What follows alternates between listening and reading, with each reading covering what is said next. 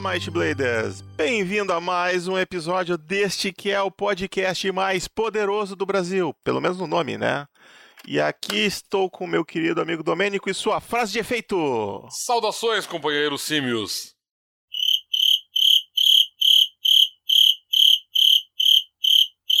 Ok, a gente tenta uma outra na próxima.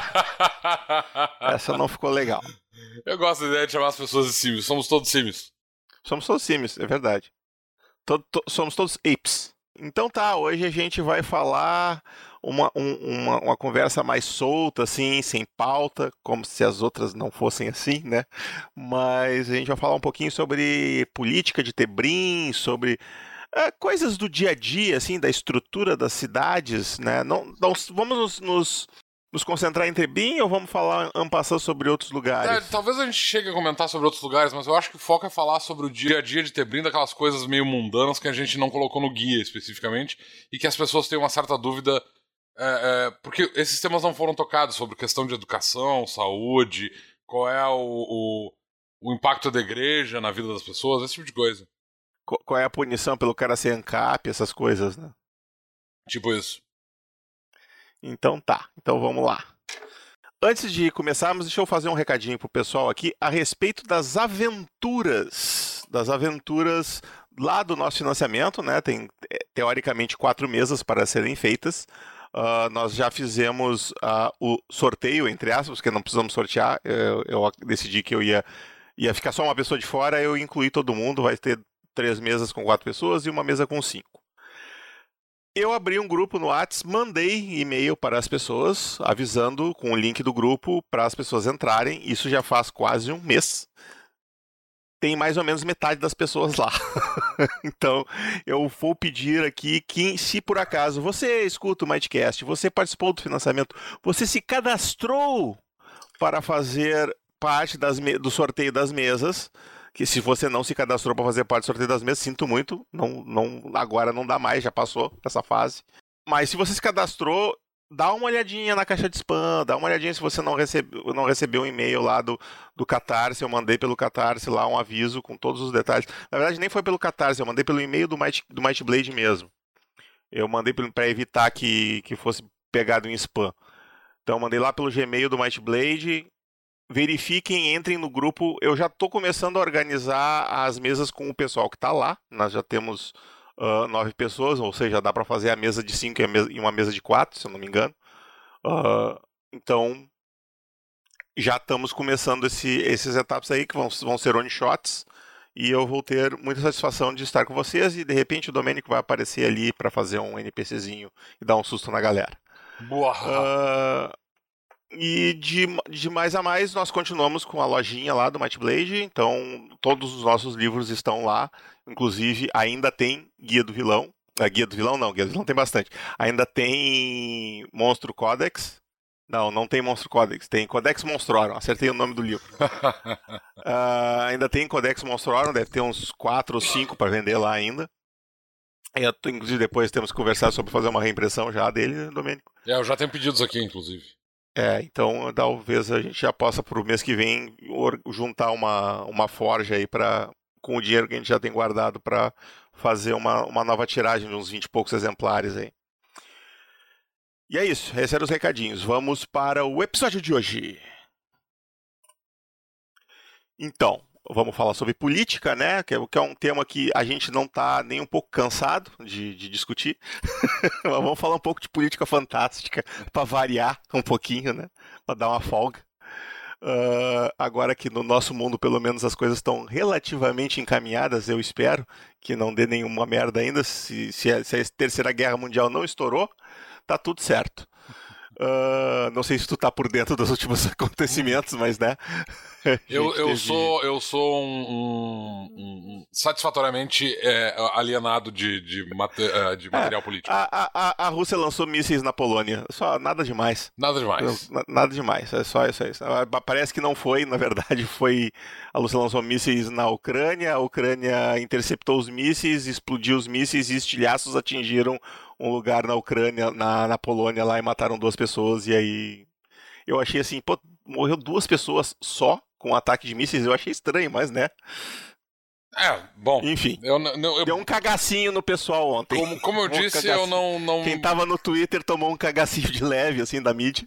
Eu não. Eu não, não me mantenho informado sobre questões políticas do mundo real, então. É bom. Então vamos falar sobre política do mundo fantástico, que é o que realmente nos interessa. É isso aí. Ah, o, havia até o, o Nitso comentou aqui em off com a gente, da perguntando como é que funciona o Arconte e a questão, as questões dos tribunais. A gente falou um pouco sobre isso quando a gente discutiu sobre o Guia de Tebrim, ah, mas a gente poderia, não sei, ah, fazer um. um- Eu, eu não sei porque, na verdade, o Guia de Tebrim. O, o, o Guia de Tebrim tem uma vasta. ah, um vasto texto com relação às questões de. ah, de legislação. Eu não acho que a gente precisa entrar em grandes pormenores com relação a isso, por- porque eu, eu acho que a gente podia focar mais era na- nas questões que envolvem outras coisas que não estão no Guia de Tebrim. Pode ser, pode ser. De- deixar que as coisas que vêm do guia de Tebrim, que eventualmente as pessoas tenham dúvidas, se tornem dúvidas e vão para a Torre de Sarfion. Isso, Ah, boa, porque boa. A gente, a, a- a gente fez um, um- um material sobre o guia de Tebrim falando ah, ah, de maneira geral sobre várias questões, né, políticas religiosas, mas a gente não falou em nada muito específico, particularmente no que diz respeito ao dia a dia das pessoas. Eu acho que isso é importante para o jogador, para os mestres e para os jogadores que querem ter uma maior imersão, não só necessariamente no, no em Tebrim, mas é, é, eu acho que essa é uma conversa que é interessante para qualquer tipo de cenário de fantasia, do tipo como é que funciona a política dentro de um reino quando esse reino é organizado, porque a gente tem cenários em que tu vai ter uh, cidades-estados, cada uma delas com uma política específica, etc, etc. Mas quando tu tem uh, cenários que são mais bem estabelecidos, que tem um reino uh, que abrange um, uma grande área e ele se preocupa em manter uma, uma presença, mesmo nos recônditos mais distantes do seu, do, das suas cidades, em geral existe um, uma, uma espécie de política e, e, tem certas questões sociais que meio que são inerentes a todo mundo, que todo mundo meio que segue. E essas, essas questões não foram amplamente uh, discutidas no Guia de Tebrim, um pouco por falta de espaço, porque a gente também não pode falar sobre absolutamente tudo, né? Exato. A gente uh, tratou do que nos pareceu, uh, pelo menos do ponto de vista aventuresco, mais relevante, mas para questões de, de imersão no cenário, né, e inclusive para os jogadores poderem criar históricos e pensar sobre, sobre a história de seus personagens e tudo mais, existem alguns assuntos sobre os quais a gente não tratou que podem ser interessantes, como a questão de uh, uh, políticas públicas, né, saúde, educação e essas coisas, como é que isso funciona uh, num, num reino bem estabelecido como o Tebrim. É, eu, eu acho que a gente podia começar, inclusive, a parte, pela parte administrativa, tipo assim, como é que são escolhidos os, os prefeitos, uh, como é que, claro, o conde não é escolhido, mas como é que é a, a, o conselho de condes, o que que eles votam, deixam de votar, o que que eles podem fazer, o que que eles podem deixar de fazer na estrutura do reino. Podia ser começar por aí. Eu tenho uma mais ou menos uma ideia de como eu faço isso, pelo menos nas minhas campanhas, eu queria até aproveitar para fazer essa comparação contigo. Se tu já trabalhou isso em algum momento. Eu tenho uma vaga ideia de. Eu sei como eu trato isso nas minhas mesas e tudo mais, mas é. Vamos lá, é, já que tu tem um material pronto aí, manda ver. É, na verdade não tenho pronto, tem na minha cabeça, né? Sim. É como, eu, como normalmente como eu lido. Ok, eu justo. só considero pronto quando tá escrito. Ah, tá bem, é justo. Mas a, a ideia que eu penso é assim, falando de, de cima para baixo, então. Tu tem o rei, né? E abaixo do rei, tu tem os condes. Em termos administrativos, claro, tem príncipe, rainha, os, os cambal ali, mas o, os condes são os responsáveis por cada um dos condados. Uh, eles têm um, eu, eu imagino, eles, eles formam entre si um conselho, né? Que não necessariamente é, é, ele, é o conde que vai lá no conselho. Alguns, depende do, do quão politicamente ativo o, o nobre é na, na, estrutura, mas ele pode ter um, um funcionário, um, um, como é que a gente chamava em Vampiro Máscara, um chicote, o cara do o chicote do Arconte, não, não lembro como é que era o nome, uh, mas tu, ele pode mandar um, até, até ele pode ser, sei lá, o vice-conde ou alguma coisa assim, uh, que ele manda para esses conselhos quando tem que decidir alguma modificação na legislação do, do reino. Ah, tem, querer, queremos mudar. Eu, eu imagino que as questões uh, das, das taxas, né? É meio que o rei deve deixar meio que cada conde uh, decida o que, que é mais eficiente para o seu condado, né? No máximo, se começar a ter algum, alguma manifestação popular reclamando que as taxas estão muito altas, talvez o, o rei chame o conde, olha, dá uma mexida nisso aí, senão vai dar merda. Mas, de um modo geral, isso é mais solto. Mas eu ref, me refiro com relação a, a, sei lá, decisões de, ah, vai ter que fazer uma ponte em algum lugar que, que liga dois condados, quem é que vai pagar, qual condado paga, esse tipo de coisa. Aí tu vai ter esse conselho, né? E outras questões administrativas que agora não consigo pensar em nenhum exemplo aqui, mas que esses conselhos se reúnem de tempos em tempos para uma vez por mês, uma vez a cada seis meses, sei lá. Eu não defini um, uma data, eu imagino que com certeza pelo menos uma, uma vez a cada seis meses deve se reunir até para passar para o rei o que está acontecendo nos condados e tal, né? Para o rei ter uma, uma noção do que, que acontece. E mais ou menos essa, essa estrutura administrativa, a parte mais alta dela, o topo dela, né? Aí dentro dos condados tu teria, uma, tu teria cidades e cada cidade tem um administrador que responde ao, ao conde. Na minha cabeça, é o conde que indica esse cara. Mas eu imagino que dependendo do conde, ele vai. Pô, esse cara aqui é um bom líder nessa cidade, ele é bem visto pelas pessoas da cidade, as pessoas gostam dele, então vou indicar este cara.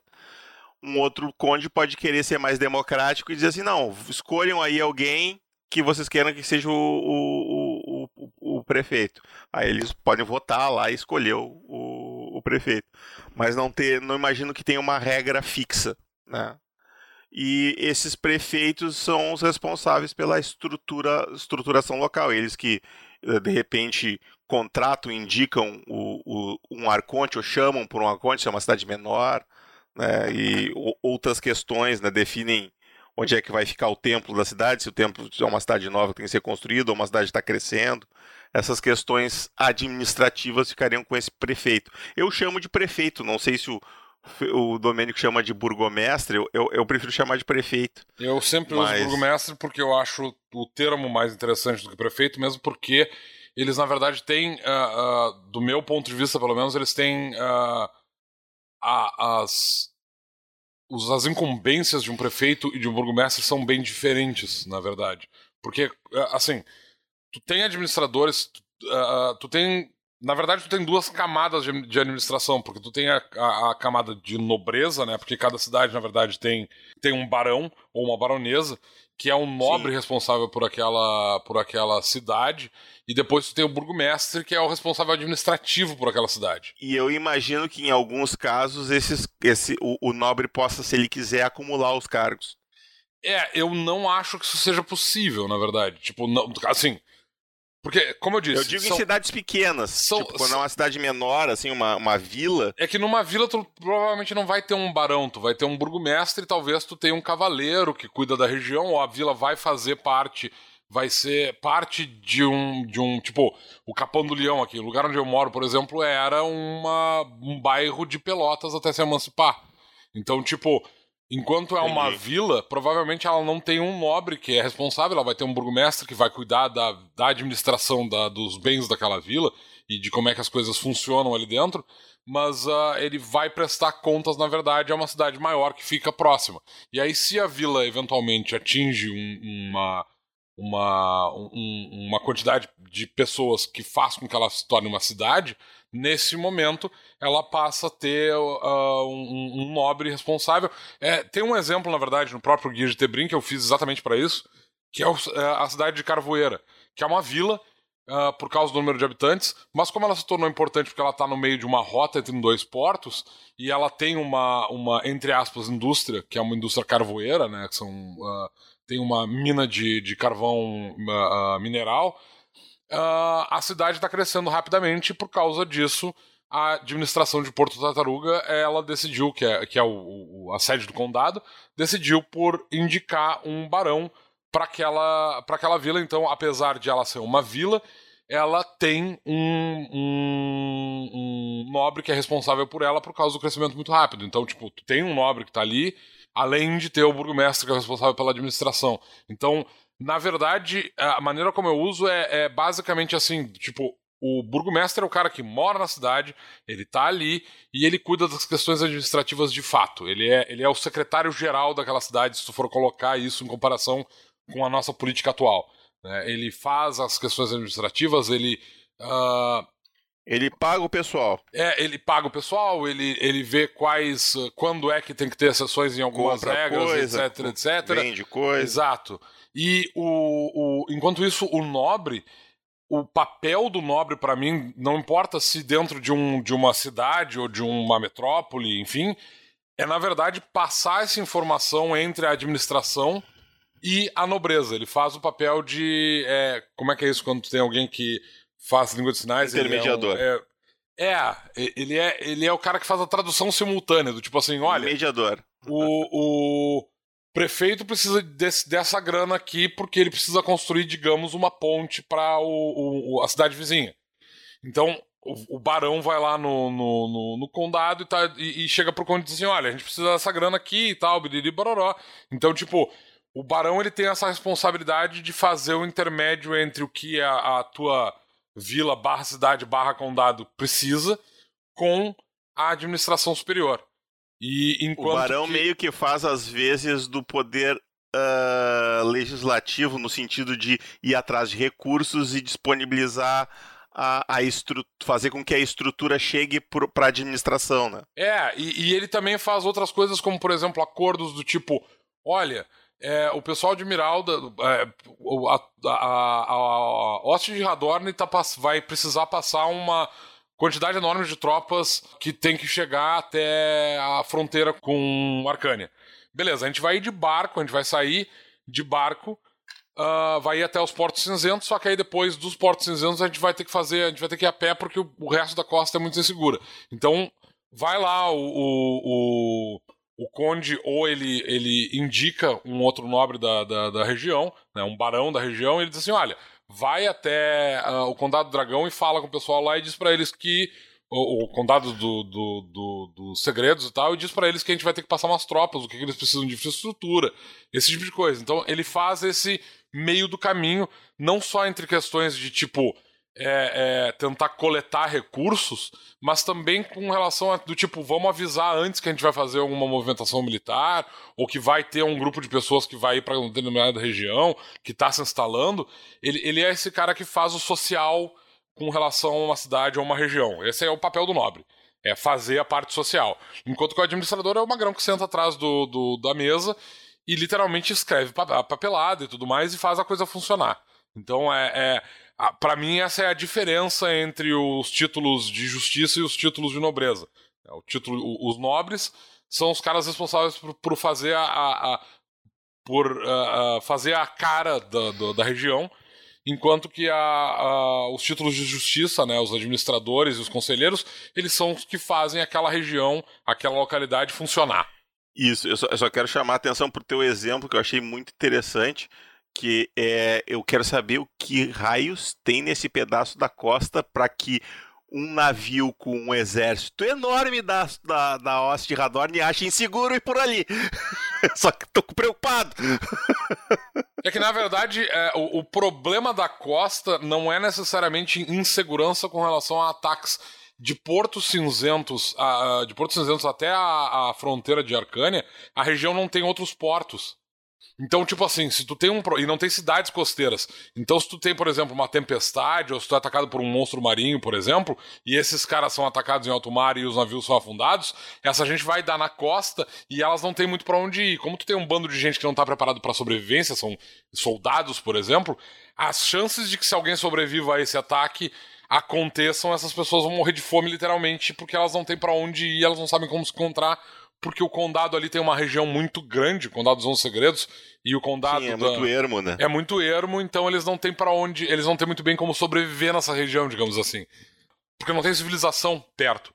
E essa região não tem, não tem portos, como eu falei, não, uh, os portos que tem na, na, na, na, volta, eles foram dilapidados ou eles não existem mais, porque tem, é uma região que passou por vários conflitos e foram destruídos, e muitos deles foram abandonados, então essa parte da costa é bem insegura, mais por uma questão de problemas naturais do que de ataques de piratas ou coisas Sim. que valham e tal. É mais uma questão logística, Exato. né? Da, da, do, que, do que tu tem disponível e, e, é claro que tu tem que levar em consideração também que porque tu tem esse problema, é muito comum que tu vá ter gente ali que tá se aproveitando da situação. Do tipo, tu vai ter barqueiros, por exemplo, na região, que não foram necessariamente piratas, mas que, tipo assim.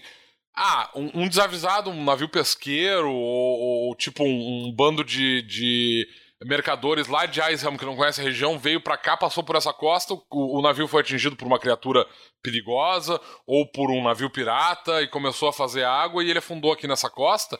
Certamente tu vai ter uns dois ou três barquinhos ali de gente de. de é, é, como eu disse, não necessariamente piratas, porque eles dificilmente vão atacar uma outra embarcação, mas que vão fazer esse looting, né? Eles vão, vão é, ir até é, o. É salvage. É, eles vão ir lá e eles vão matar os sobreviventes para poder pegar tudo que eles puderem e tudo mais e tal. Então, tipo, essas questões são complicadas nessa parte da costa por uma falta. Primeiro, por falta de, de, de, de gente para fazer uma, uma limpeza dessa região, porque tu tem que levar em consideração que os lobos do mar têm todo o mar do comércio para lidar, e é uma região bem grande, com várias Sim. ilhas, e tem o problema da pirataria.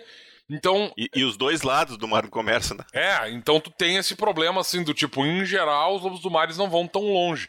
Eles vão até pontos cinzentos e tal, e era isso. Então, é, é, é essa parte, a partir de Porto, do, do Porto Cinzento até a, a, a fronteira ali com, com Arcânia, não tem muito. É, é, é, tipo, tu navega por tua conta de risco porque não tem muita proteção. É, não, não tem muito com quem contar nessa região. É uma região muito é, pouco populada também, né? A, a região dos, dos 11 segredos ali quase não tem ninguém. E é conhecido como uma região que tem muito monstro e tudo mais, em terra firme.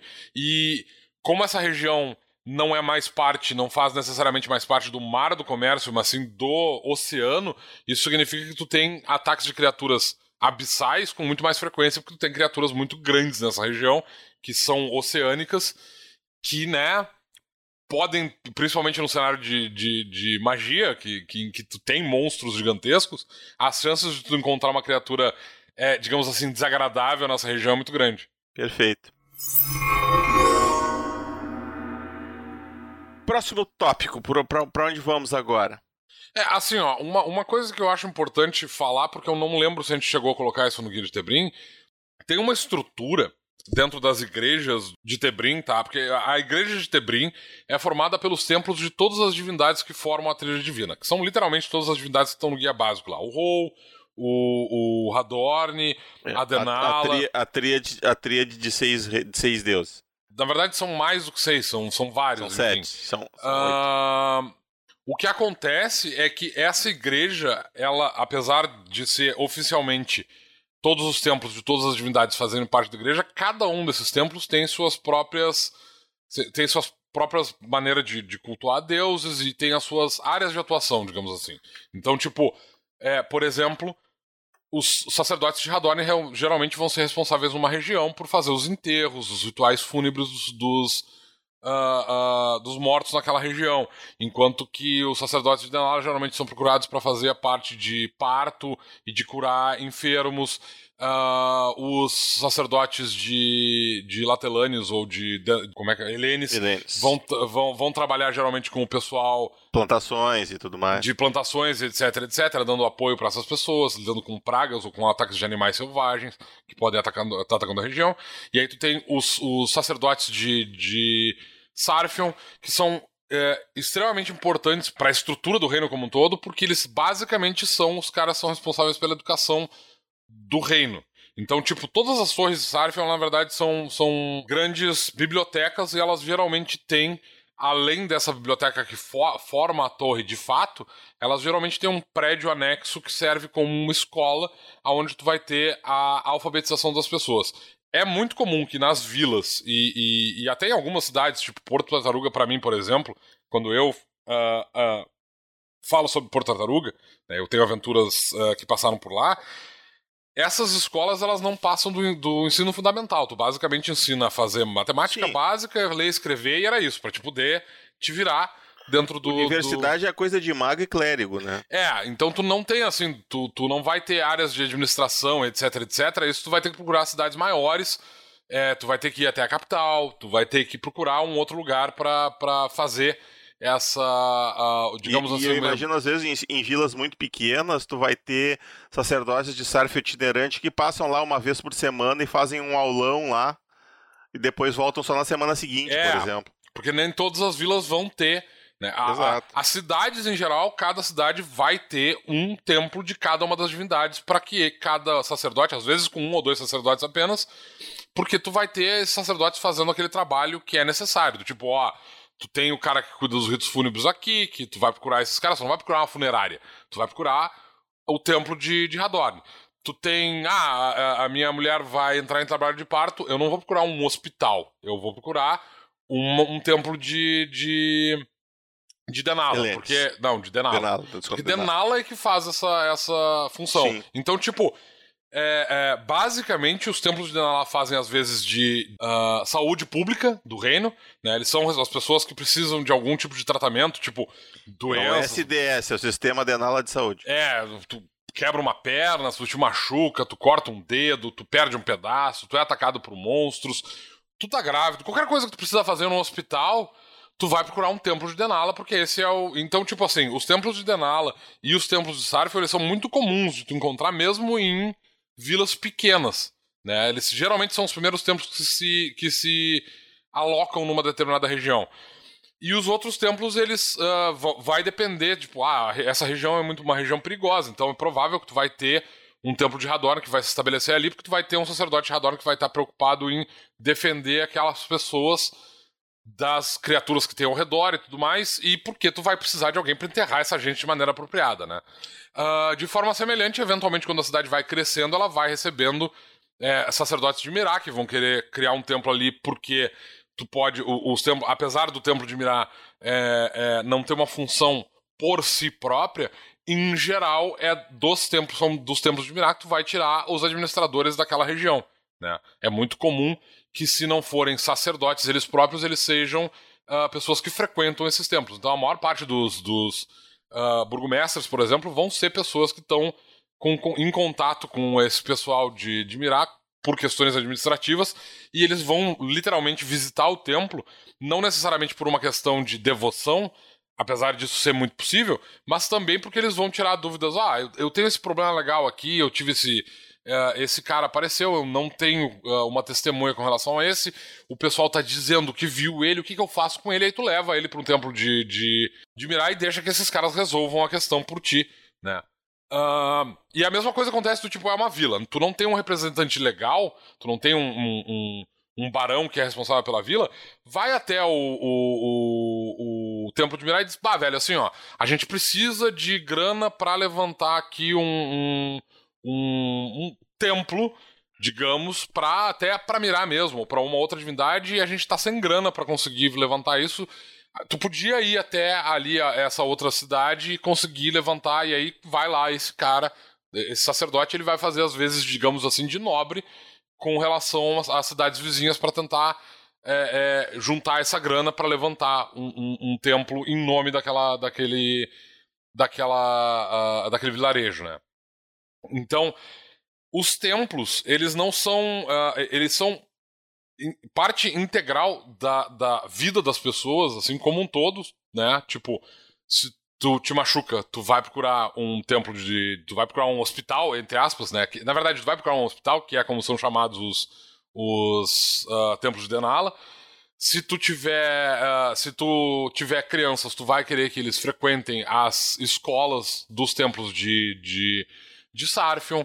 É, se algum dos. Se, se, um parente morre, tu vai procurar o, um, um, templo de Hadorn para cuidar dos ritos fúnebres. Então, tipo, na prática, se tu quiser casar com alguém, tu vai procurar um templo de, de Mirá para que o sacerdote responsável pelos casamentos lide com essa situação. Apesar de que, teoricamente, casamentos possam ser feitos por outros sacerdotes, principalmente eu acho que os sacerdotes de Denala parecem adequados para isso, e talvez até de, de latelâneos ou de helenes e tal, porque são ligados à natureza e fecundidade. Enfim, vai, vai variar. Mas, tipo, os templos eles são parte integrante da comunidade. Então, a, as comunidades elas são dentro de Tebrim. Diferente do mundo real, a, as comunidades religiosas elas são uh, uh, elas são muito integradas entre si, né? Tu, tu não vai ter rixas entre do tipo ah eu sou eu, eu frequento o templo de, de Mirá, porque isso é importante, os templos eles existem como locais onde tu vai rezar, tu vai pedir proteção, tu vai pedir bênçãos e tal. Uh, e tu pode frequentar múltiplos deles, apesar de que a maior parte das pessoas vai escolher apenas um, porque, é, enfim. E, e, e, além disso, os templos têm a tem uma, sempre tem uma função uh, uma outra função efetiva, como por exemplo, um templo, um templo de Mirá pode ter, por exemplo, um local para uh, temporariamente colocar um prisioneiro ou alguém que está esperando um julgamento.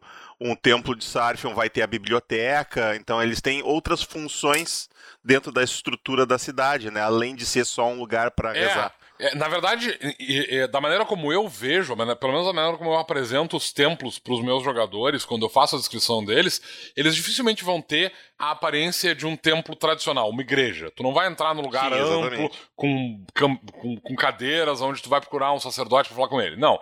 Tu vai entrar numa biblioteca e ali vão ter alguns sacerdotes. Tu vai entrar literalmente num hospital, que vai ter uma capela de, de Denala tu vai entrar num, num, num, Como é que é o nome daquele lugar onde tu deixa os corpos para serem. Pra é, fazer autópsia? necrotério. Isso, tu vai entrar literalmente num necrotério, onde vai ter que vai ficar. Vai ter um, um templo de Radorn. Uh, uh, uh, uma capela de Radorn dentro desse lugar. Então, tipo, em geral, os templos eles não são igrejas. Eles são. Eles são funcionais. É, né? eles são funcionais. E é por isso Eu... que as pessoas se importam em ter esses templos. Eu não sei se tu já fez alguma coisa com Tarânias, eu, eu esses tempos eu usei Tarânios, eu, que eu, embora todos os sacerdotes possam fazer portal, eu tenho para mim Tarânios, os sacerdotes Tarânios como sendo os mais especializados nessas questões de movimentação. Então eu defini assim que existem muitos uh, templos, uh, capelas, né, estruturas de, de, de espalhados pelo reino e por outros lugares que servem justamente para ter um símbolo, um selo místico do, de, de vários sacerdotes, na verdade, que trabalham com isso, para que tu possa abrir um portal para lá. Depois de lá, tu abrir um portal para outro lugar. É tipo um pombo correio de portal, sabe? Então o cara conhece, o cara foi até um templo, botou o selo dele lá, aí ele volta pro templo dele. Aí dali chega um cara, ele abre um portal para aquele templo.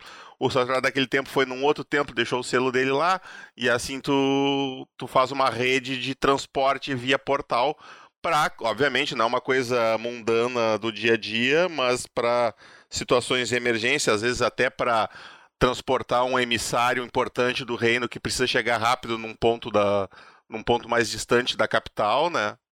É, tu tem essa maneira rápida. Foi justamente o que eu fiz. Os caras precisavam, precisavam avisar que ia um exército inimigo estava se aproximando e aí eles usam essa rede de portal para chegar dias antes no, no destino, né? E é. avisar o pessoal, o pessoal tá preparado. Esse tipo de coisa eu geralmente prefiro usar um mago. Um feiticeiro com teleporte, porque é mais rápido e é mais eficiente. Porque tu pode. Tu, o, o, o, o mago pode. O, o feiticeiro, no caso, ele pode ter literalmente se teleportar para qualquer lugar que ele conheça, então teoricamente tu pode ter um mago que vai para dentro do palácio em vez de ir para um templo. Mas uma coisa interessante com relação a, a Taranis, a maneira como eu uso, assim, tipo, quase é, todos os portos de, de, de Tebrim tem um templo de Taranis que geralmente vai ter uma aparência bem abandonada. Eu fiz uma descrição de um, de um templo de Taranis em. De Taranis nada. Tô falando de Taranis. Eu tô pensando em tá Ran. É, eu tô pensando. Tu tá pensando em Taranis, eu tô pensando em Ran. Esquece. É que Taranis é o da liberdade, é, né? É, coisa é, do, eu... de movimento, pra mim, é, é Taranis. Então, essa ideia, na verdade, é muito boa e eu não tinha pensado nela. Porque eu uso, eu uso o templo de Ran da seguinte maneira. Tá? Porque é, porque é uma maneira semelhante. RAM pra mim é clima, cara. Eu trabalho com clima então, pra RAM. Os, os templos de RAM, pra mim, eles funcionam assim. Tipo, todos os, os portos têm um templo de RAM. Geralmente ele vai estar num estado de abandono, porque ele vai ficar à beira-mar.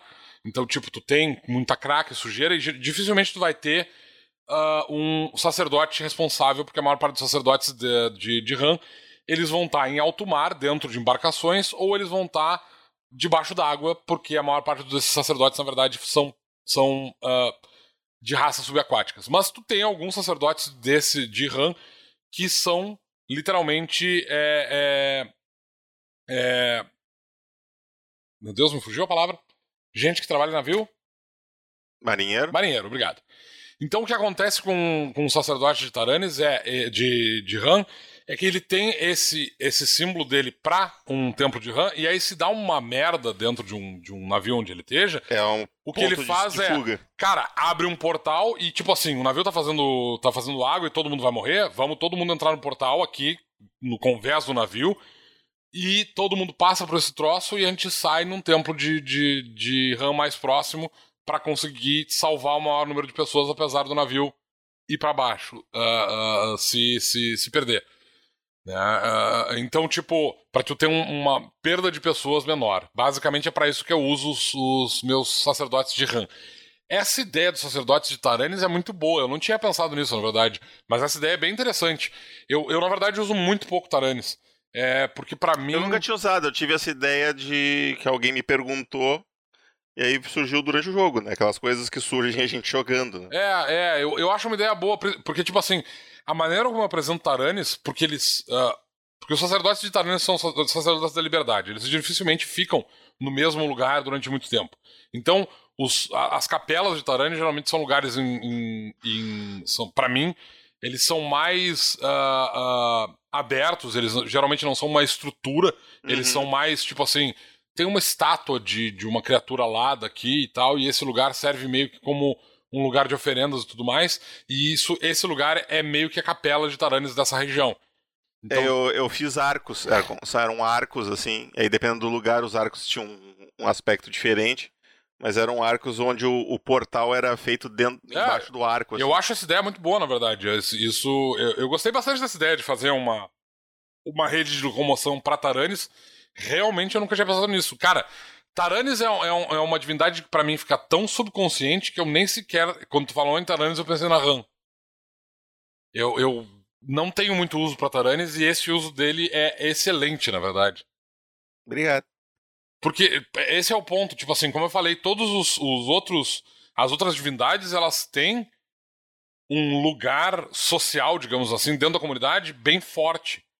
E eu nunca tinha encontrado um para Taranis e, e, e, esse, esse lugar social, digamos assim, essa parte uh, uh, dentro da estrutura do grupo é definitivamente eficiente, assim. Eu acho que é bem interessante para tu ter a presença do tipo, ah, o templo de. O, a capela de Taranis é aquele portal ali, aquela, aquele arco o, o, tomado por, por gavinhas e tal, que tá ali. O, sacerdote de Taranis são ascensoristas de portais. É, e, tipo, pode ser uma entrada, pode ser justamente a entrada da cidade, do tipo, ah, tem o portal de Taranis ali, logo na. Tu vai entrar Isso, e tu vai exato. ver esse arco ali e tal. Pô, essa ideia, é, essa ideia é muito boa, essa ideia é bem legal. Vou, vou aproveitar isso nos meus cenários. Tô louco, tô louco pra gente vender pra Netflix e ver isso animado.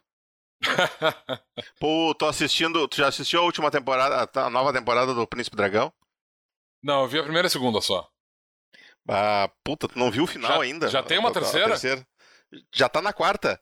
Ah, eu realmente não vi esse troço. Eu... Inclusive, na quarta eles mudaram o nome, que, que, que, que, eu achei que tinha terminado, inclusive, porque o último episódio da terceira é meio que. Pô, legal, gostei desse fim, ficou foda o final, pô, muito foda tal. Beleza, legal, acabou. Eu não tava nem preocupado. Aí quando eu vi sair uma quarta temporada, saiu, saiu uma série com um nome novo. Ah, fizeram mais uma série do, do, no mesmo cenário, né? É, não sei, os mistérios de não sei o que. O, é o nome do elfo, aquele do espelho. Uhum o Ávaro, os Mistérios de Ávaro. Aí bem em cima, o Príncipe Dragão. Aí quando eu fui ver isso, tava na quarta temporada da outra série. Eles mudaram o nome. Eu, eu, eu nem sei onde é que tá saindo o Príncipe Dragão. O... No, na Netflix. É na Netflix? É. Pai, eu tenho que catar esse troço, porque eu não vi mesmo. Cara, e... a terceira temporada Puta que pariu. Melhor temporada. Eu cara. gosto, Melhor muito temporada. Do, eu gosto muito do cenário, inclusive, a, a, a ter cara, assistido o Príncipe puta do Dragão. Puta que pariu, cara. Puta que pariu o cenário, cara. O cenário nessa nova temporada, assim, eles deram uma. Na terceira temporada, eles já dão uma expandida fodida no cenário. Porque tu começa a ver mais sobre os elfos e, e Xadia lá e tal. E agora eles Cara, estão falando dos dragões, dos outros dragões e da história do Ávaros, esse, por que ele tá preso na torre. É, tá muito foda o cenário. Eu tô maluco com o, com o cenário. Eu tô louco para mestrar lá. É, então, é, é, é, assim, é, quando eu escrevi sobre o cenário de Tebrim, definitivamente o Príncipe Dragão foi uma influência muito forte, assim, tá? Eu sim, assisti, sim, sim. tipo, principalmente porque o, o, o, quando a gente tava. É, quando eu criei o sistema de, de. modifiquei o sistema que a gente tinha de magia pra ter a questão de tu escrever runas e tudo mais, e saiu o Príncipe Dragão logo em seguida. Eu tava escrevendo sobre esse material e tal, eu digo, pá, cara, isso aqui é perfeito, porque, tipo, esse é o exemplo que eu sempre posso dar do tipo, ah, como é que funciona essa coisa de desenhar símbolos? Cara, assiste Príncipe Dragão. E nem no Príncipe Dragão. É assim que funciona no meu cenário. É, é daquele jeito. Eu gosto muito do fato deles terem feito esse. esse... Ter nos copiado, Não, né? e, e, tem outras questões, assim, do tipo, o fato Nem de a gente ter uma. uma uh, o, o, no Príncipe Dragão, tu ter personagens que têm uh, impedimento de fala, por exemplo, uhum. e, e, a gente tem uma linguagem de sinais dentro do cenário. Uma parte do motivo pelo qual, não só por uma questão de preocupação com a inclusão de pessoas portadores de, defici de deficiência. Então, parte, é claro, de ter adicionado uma linguagem de sinais dentro do, do cenário teve a ver com essa questão de inclusão de deficientes, mas é óbvio que, tipo assim, uma grande parte do, do, do, do exemplo que a gente. É, que tu pode usar como exemplo é tipo assim, cara. Tu quer ver um cara que. Quer ver um personagem que tem essa deficiência e consegue se integrar no, no, no cenário de maneira eficiente e é um guerreiro foda e tudo mais? Príncipe Dragão, cara, tem lá. A, a, a capitã é Sim. fantástico, tá ali. Ah, todo mundo na volta dela fala assim, linguagem de sinais? Sim. Sabe? Tipo, é, é uma questão de. É, não é todo mundo, é um cara, na verdade, é, só. É ok, não é e todo agora, mundo. Ah, bom, eu não vou te dar spoiler, mas enfim. É, tem, enfim. Tem uma, ela, tá, ela tá ensinando outra pessoa. É, então. É, Príncipe Dragão teve uma influência bastante forte na, no desenvolvimento do cenário e teve várias coisas nas quais a gente. É, é, que eu já tinha pensado quando eu estava escrevendo sobre essas coisas, mas elas foram adiante depois de ter assistido o Príncipe Dragão, porque eu disse, pô, isso aqui vale a pena falar. Vamos criar uma linguagem de sinais e tal, porque eu, vamos, vamos desenvolver isso aqui e colocar num livro, sabe? Então, tipo, é, é, apesar do Príncipe Dragão não ter me dado nenhuma ideia nova, ele me ajudou em vários aspectos a, tipo, desenvolver determinadas partes dos cenários e fazer com que isso se tornasse uh, uma parte integra integrante. Ah, o próprio uh, uh, Tomo das Muitas Línguas, como eu disse, ele, ele veio dessa coisa de tu ter várias culturas, etc, etc, e isso foi amplamente influenciado pelo Príncipe Dragão. Eu acho uma animação excelente. Eu acho, pelo menos as duas primeiras temporadas que eu assisti, eu acho que são bem. Uh, são muito bem escritas. Tem uma excelente animação, elas são tecnicamente muito boas. E tem um, uma história muito. muito. Uh, é, tem um cenário que eu acho que fez um excelente trabalho de criar essa inclusão. Eu acho, eu gostaria de ver mais esse tipo de, de situação dentro de um cenário, dentro de uma, eu, de uma campanha eu, de TV. Eu, eu, eu, digo assim, a, a, série é tão boa, tão boa que a gente divergiu completamente do assunto e ficamos e fica, 15 minutos pra, falando pra sobre, falar a série. sobre a série. eu vou pegar esses 15 minutos e vou botar no final. Fique à vontade. e pra gente não, não, não, não atrapalhar o, a linha de raciocínio do, dos nossos ouvintes. Eu não, eu, não acho mas... que, eu não acho que atrapalhe necessariamente, porque eu acho que isso foi uma. Bom, é, tá, tá fluido, né? Vou deixar. É, vou deixar, eu acho que veio, veio no fluxo, assim, tal, a gente falou sobre o assunto. Então, tipo. É, pra, pra fazer, pra seguir nessa, nessa ideia de Príncipe Dragão e tal, apesar de que no Príncipe Dragão tu não tem sacerdotes, pelo menos não que eu lembre, Uh, tu, tem, tu, tem, tem, tem, tem, né? tem, um... tem, Eles são meio que conselheiros, assim, tem, algum, tem um negócio a ver. Inclusive, nessa última temporada tem até um, um quiprocó lá por causa da. Tem, tem um, uma. Um desrespeito do, de um humano a um, a um rito élfico lá de, de, de, luto e dá uma merda violenta. É, então. É, é, é, é mas essa não ideia... tem assim um sacerdote que faz magia. Então, é, Dentro de Debrin, eu sempre considero que sacerdotes são muito mais comuns do que conjuradores arcanos, né? Do que feiticeiros e, e, e, e rúnicos, uh, especificamente, e necromantes, enfim. Porque, como eu, como eu sempre faço essa comparação do tipo. Uh, uh, os conjuradores arcanos, eles existem, eles são relativamente comuns, da mesma maneira como universitários são comuns no dia a dia, né? Porque tu literalmente tem que fazer uma faculdade para virar um conjurador. Essa é a lógica. mas. É, esses conjuradores eles estão menos integrados à vida cotidiana das pessoas. Então é mais comum que as pessoas acabem se tornando atraídas pela ideia de se tornar sacerdotes, porque elas estão literalmente envolvidas na vida sacerdotal é, no seu dia a dia. Então é comum tu, tipo, ah, o filho do fazendeiro, ele vai lá e ele vê sempre os sacerdotes auxiliando os pais deles, etc, etc. Ele se interessa por isso, ele vai lá e se torna um sacerdote uh, de, de Helenes. Ou do tipo, uh, tu tem uma, uma, uma, uma pessoa da família que fica muito doente e tudo mais, e, e, e, tu tem que colocar ela dentro de uma, de uma enfermaria, dentro de um hospital, dentro de um, de um templo de, de Denala, e tu passa muito tempo junto com esses sacerdotes, é o mesmo motivo que faz com que uma pessoa se torne, tipo, o, o, o sacerdote é, de, de.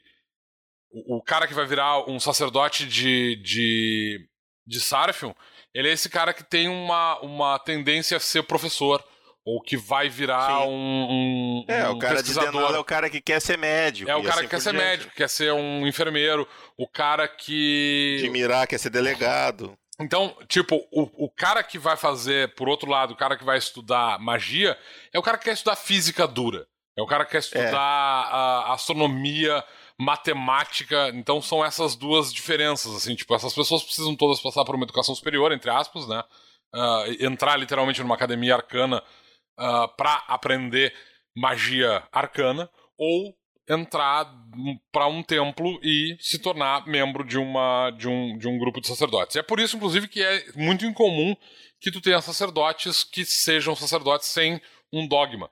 Porque, em geral, o que vai te fazer se tornar um sacerdote não é, é imposição social, e sim o fato de tu tá. Uh, uh, Aquele chamado. Né? É, pra, pra, tu, tá, tu tá literalmente sendo chamado para lidar com um determinado uh, tipo de, de situação que foi importante no teu dia a dia, na, na tua vida, e é por isso que tu vira um sacerdote, né? Então, é, como eu sempre digo, tipo, o pessoal diz, ah, porque uh, a gente tem problemas de fazer, agora entrando numa questão mais mecânica, né? Ah, porque, tipo, os caras que têm defesa muito alta no, no sistema, eles geralmente são muito poderosos porque tu tem pouco conjurador. Não, cara, tu tem muito conjurador. Tu tem um monte de conjurador no cenário, tu tem um monte de druida no cenário, tu tem um monte de, de sacerdote, tu tem um monte de, de conjurador arcanos, eles estão no cenário e eles vão fazer, tipo, se tu tem gente que está interessada em bandidagem e tudo mais, e vão virar assaltantes, não tem por que pensar que tu não vai ter um cara ali no meio que é um magrão, que é um criminoso também. Do tipo assim, ele não, não, não funcionou dentro da academia arcana e ele foi procurar um lugar para ele e ele acabou virando um bandido. Ou tipo assim, ele é e, um. E nada impede, por exemplo, um cara de. um sacerdote de Taranes, de repente, se, se, se ligar a um grupo de. Não, não digo de bandidos, de vilões, mas um grupo menos mais fora da lei, assim, porque de alguma forma ele viu que tem alguma, alguma coisa de liberdade naquilo ali, de, de viver a vida plenamente, sei lá, sabe? Tu pode. Dá para forçar uma barra se tu quiser. Eu, eu, não, não acho que nem precisa forçar uma barra, porque na verdade tu pode ter, por exemplo. Uh, uh, tu pode ter uh, sacerdotes, com exceção dos sacerdotes de Mirai especificamente, porque eles vão seguir as leis, então esses caras dificilmente vão virar foras da lei. Eles dificilmente vão entrar pra uma vida marginal. Eu acho que Sarfion também seria difícil. Eu não vejo esse, essa questão, porque, tipo assim, o sacerdote Sarfion, ele pode perfeitamente, tipo assim, ele adota uma determinada população de, de, de, de pessoas pouco instruídas, por exemplo, ele vira um, um, andarilho, encontra uma população de bandidos, por exemplo, ele decide, não, eu vou proteger vocês, porque eu vou ensinar vocês uh, sobre, uh, uh, sobre história e coisas do gênero, eu vou, eu vou é, até ensinar sobre outras coisas, ele pode se ver envolvido pessoalmente com aquelas pessoas, e não tem nada no dogma que não diga para ele que ele não pode se tornar um assaltante sim, sim, também. Sim. Então, tipo não, assim. É mais, é mais no, no, sentido de que um cara, um cara sábio, eu acho que não seguiria essa, esse, esse, caminho, entendeu? Eu não, eu não vejo assim. Eu não vejo assim mesmo. Da mesma maneira como, tipo assim, se tu parar pra pensar e fizer uma, um contraponto com, contraponto com a, a realidade, o mundo real, a maior parte dos, dos, dos uh, uh, pastores e, e, dos padres também. Isso, eu sei que as pessoas vão dizer que eu tô, é, é, é que eu tô exagerando, etc, etc, mas esses caras são de certa forma, estelionatários e tal. Eles estão roubando pessoas, etc, etc. Eles não deixam de ser ah, uma sim, espécie sim, de criminosos. Sim, mas, a, mas a, ali não tem dogma, né? Não, tu, tu pode colocar dessa maneira, mas teoricamente tu pode dizer, não, esses caras aqui, tipo assim, ah, eu sou um cara que é do, uh, uh, um sacerdote de Denala. O meu objetivo é proteger, defender as pessoas. Eu só, eu só te digo assim, ó, se Jesus tivesse como enviar a Deva, meu filho, tinha um bocado de pastor aí que ia estar tá fudido. É, enfim, o fato é que assim, tipo, ah, eu sou um sacerdote de Denala, por que, que eu vou me virar pro banditismo? Porque tu encontrou um bando de bandidos e tal que não tem acesso, eles não podem entrar na cidade porque eles são mal vistos pela sociedade, então tu vai até essas pessoas para manter eles com uma saúde eficiente para apresentar cura para essas pessoas. E aí, tipo assim, se esses caras assaltam, se eles fazem outra coisa, e de novo, tu tem que levar em consideração que, tipo, esse cara, ele não tá com esse bando de pessoas e ele é um, um estrangeiro ali dentro. À medida que tu vai procurar essas pessoas porque elas precisam de ajuda, e tu começa a conviver com elas, tu te torna parte daquele grupo. Ah, sim, com certeza. E aí tem um, um senso de pertencimento que é bastante é, importante. Tem um apego, né? Tem Exato. um apego, com certeza. E eventualmente, quando essas pessoas continuam assaltando e tudo mais, tu não, não, não cara, tem por que tu pensar... O cara vai passar pano, o cara vai passar um pano. Óbvio, tu vai. vai andar com essas pessoas e tal, procurar elas, etc, etc, e eventualmente não tem por que, tipo assim... Beleza, eu sou um sacerdote de Nala, eu não vou usar magias para ferir as pessoas, mas eu vou estar tá ali junto com aquele grupo e à medida que esses caras estão assaltando gente, eu tô curando o pessoal aqui do meu grupo. Eu tenho, eu e sou até o curandeiro. Se eles ferirem alguém, alguma pessoa durante o processo, tu vai lá e cura a pessoa. É, tu beleza. garante que os caras não vão fazer merda, sabe? É, tem isso também. Mas tu tem outras coisas, assim, do tipo, ah, tu tem sacerdotes de Radorn e tal. E esses caras, uh, eles andam com grupos de, de, de bandidos porque eles sabem que existem, uh, uh, por exemplo, assaltantes na região e tudo mais, e esses caras não se preocupam em dar os, os ritos de passagem eficientes para um determinado. Uh, quando eles matam pessoas, quando eles assaltam tudo mais, e esse cara tá nesse grupo justamente porque ele quer ter certeza de que qualquer pessoa que seja morta durante esses, esses ataques vai receber os, os ritos de passagem eficientes para não se tornar daqui a pouco até um morto-vivo que vai ficar atacando a região e tudo mais.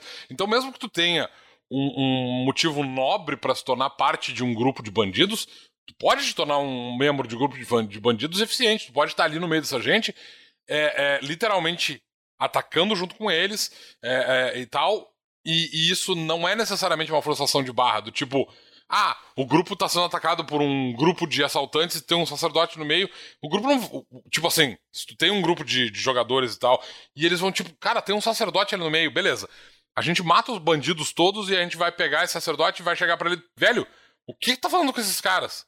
Sabe? E aí a resposta deles pode ser literalmente, caras, esses caras são a minha família. Eu sou um sacerdote de, de, de Sarfion e os meus irmãos ficaram sem ter trabalho porque eles moravam para fora, a vila deles foi a, a, a fazenda deles foi atacado, atacada, os nossos pais morreram, eles não tinham de onde tirar dinheiro, eles não têm uma, uma tendência a se tornar sacerdotes, eu não tenho como levar eles para igreja. Eu vim para me juntar a eles e a gente fez bandidagem porque é isso aí, cara. Tipo, a história de qualquer bandido que tu vai ter no mundo real pode ser aplicado para qualquer sacerdote, ah, exceto o sacerdote de Mirá. É, é, a, a, minha exceção à regra é essa. Se tu é um sacerdote de Mirá, não tem como tu encontrar uma brecha na história para te fazer um sacerdote de Mirá fazer parte de um grupo de bandidos, porque tu literalmente vai se tornar um fora da lei, e aí tu tá quebrando teu dogma. Mas todos os outros sacerdotes, eu não acho que existe necessidade de a não forçar ser que tu esteja num, num, reino estrangeiro onde a lei seja diferente da lei que tu conhece. É, e aí tu vai e ter um bando tá de, de, combatendo a, a uma lei tirânica ou alguma coisa exato, assim. Exato. E do teu ponto de vista, quem tá fora da lei é o governo, exato. não é tu, né? Exatamente, aí, aí pode acontecer. Mas dentro de Tebrim especificamente, eu não vejo problema nenhum de tu ter sacerdotes uh, lutando lado a lado com, com com bandidos de estrada e tudo mais. Eu não acho que os grupos de bandidos de estrada têm que ser feitos só de ladinos e patrulheiros é, é, revoltados e tal. Eu acho que tu inclusive, pode ter uma mistura boa. Inclusive, de... né, em Arcânia, sacerdotes da tríade são fora da lei. É. Não, Qualquer e, um deles. E depois tu tem outras possibilidades. Tu pode ter druidas, por exemplo, ou tu pode sim, ter. Sim. A, tu pode ter até Pô, druida vilão é foda, cara. É, druida vilão é massa. Druida vilão é massa. Tipo, eu tenho. Esse druida pode. É, é, esse, ele tá integrado num grupo de bandidos porque esses bandidos atacam gente civilizada e gente civilizada é má. Esse é o ponto de vista é, de um druida, aí. por exemplo. Ou tu tem, inclusive, porque a gente já falou sobre o assunto do tipo. Dracomante, apesar de serem raros fora de, de, de Arcânia, Tu pode ter um cara que se tornou um dracomante porque ele uh, nasceu ou, ou, ou, viveu próximo de um, de um nexo dracônico, ele é um dracomante, ele não tem um lugar social dentro de Tebrim, de, de Tebrim e ele, Ele é se torna um marginalizado, marginal automaticamente por fazer parte da classe. E esse cara pode ser membro de um, de um grupo de, de, de, de assaltantes, batedores, Aliás, etc, é uma das etc. poucas coisas que ele pode fazer né, Exatamente. em Tebrim. Ah, então eu não tenho nenhum problema de colocar, tipo assim, quando eu faço grupos de, de assaltantes e tudo mais, os meus grupos de assaltantes nunca são, tipo, cinco ladinos e um guerreiro e um patrulheiro. E dois patrulheiros. Não, não é. É tipo assim, eu tenho um patrulheiro, guerreiro, um, um ladino, um sacerdote e um, e um. e um. Tipo, é um grupo de jogadores. Porque, tipo assim, isso é eficiente, cara. Se tu sobreviveu pra ficar aterrorizando uma região, provavelmente tu tem uma estrutura bem feita. Tu tem um cara pra te curar, porque tu não tem como ir pra dentro de uma, de uma, de uma cidade uh, conseguir cura. Apesar de teoricamente os sacerdotes de Denala te darem essa cura, muito provavelmente tu vai acabar sendo preso assim que tu estiver curado. Então, tipo, tu tem aquele druida ou aquele sacerdote que tá junto com o grupo ali pra oferecer essa cura depois de um conflito e tudo mais. Então, eu não tenho problemas tipo, com isso. E, em geral, uh, qualquer grupo de, de, de uh, assaltantes que eu vou apresentar para lidar com o grupo vai ter uh, um, um, terço ou um quarto desse grupo certamente vai ser composto por conjuradores. É, vai ter pelo menos um conjurador místico e um conjurador arcano, porque é isso aí. Eu acho que faz parte da, da construção É, não, do, do troço. E dificilmente os jogadores vão derrotar o grupo todo e aí pegar um sacerdote que sobreviveu e perguntar, bah, velho, como é que tu entrou na vida de banditismo? Sabe? Não, dificilmente acontece. É se tiver um grupo que tá preocupado com isso, o mestre certamente tem bons motivos, não só pelo qual o sacerdote tá ali, mas também porque ele já teve que ter essa conversa com o grupo com relação a, a- ao- aos ladinos e aos guerreiros também, porque eles podiam estar fazendo outras coisas, né? Eles podiam fazer parte do exército real, eles podiam estar fazendo parte de grupos de. de ah, de mercenários, eles podiam estar fazendo grupos de, parte de grupos de aventureiro, porque todas essas, essas outras carreiras também tão, dão dinheiro e têm futuro, né? Então, por Sim, que com certeza. por que esses caras viraram bandidos? Então, é o mesmo motivo pelo qual os sacerdotes viram bandidos, ou, ou druidas, ou enfim, conjuradores em geral.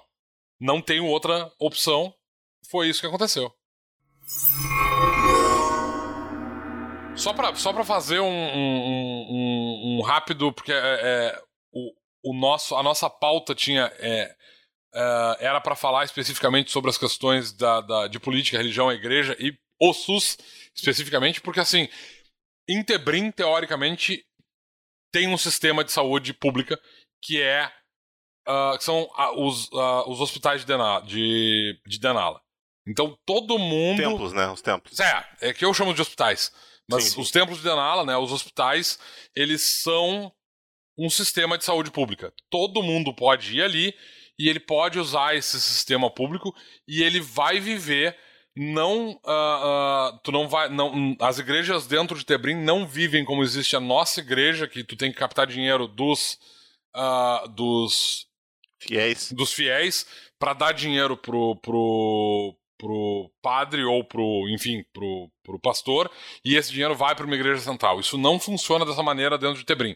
O que acontece é, tu tem esses sacerdotes fazendo isso porque é a vocação deles de fato, então eles estão ali ajudando pessoas porque eles são realmente devotos a uma causa, não são como os nossos pastores e padres que basicamente enfim, não vou entrar nessa questão, mas, né? A crítica está aí.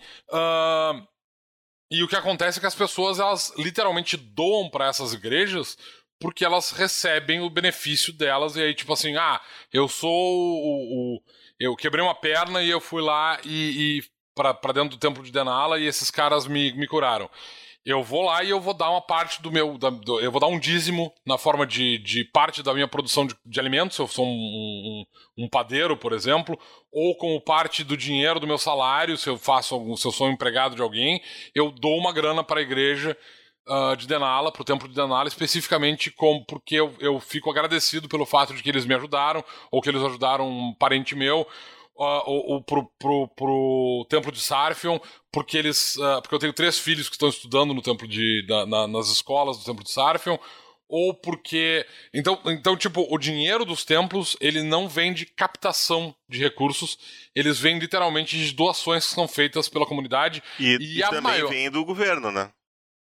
Eu, então, eu, eu não eu acho. acho. que vem do governo. Eu acho que todo, tipo assim, a construção Mas de será templos. Que é suficiente? A construção de templos, eu acho que é um, um, Em geral, é um esforço da comunidade. Do tipo, a comunidade quer ter aquele templo ali. Porque tu quer ter uma igreja, um, uma, um hospital, tu quer ter uma escola.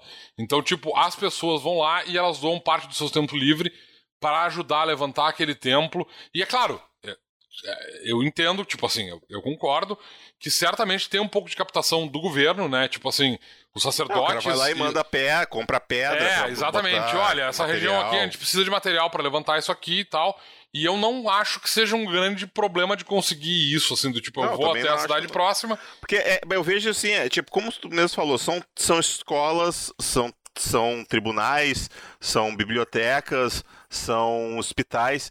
E no, no, no, nosso mundo, como a gente vê, quem é responsável por captar recursos para isso, normalmente é o poder público. Então eu vejo que tal seria de interesse do, do barão, do conde, do rei que esse que dinheiro fosse distribuído para melhorar essa infraestrutura das cidades, né, é, para as pessoas. Mas é, é, como eu disse, tipo, o que acontece é o fato de que tipo assim, da mesma maneira como no, no mundo real, tá, para fazer esse paralelo, as igrejas recebem uma injeção de dinheiro muito grande porque os fiéis doam muito para os pastores, enfim, para os padres. Sim, né? sim, sim, sim. E esse dinheiro não é, ele não tem um retorno para a comunidade, né? Não, não, esse dinheiro ele fica lá e tal, e aí tu tem esses caras super ricos e tal, porque eles basicamente juntam esse dinheiro e, e não, não devolvem imposto. nada para a comunidade e não tem imposto em Tebrim, então tipo assim. Uh, no nosso a, mundo para a igreja.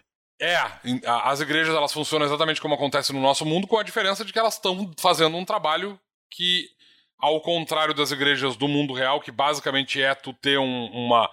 Uh, uma, com, uma congregação, congregação em que as pessoas podem comungar entre si.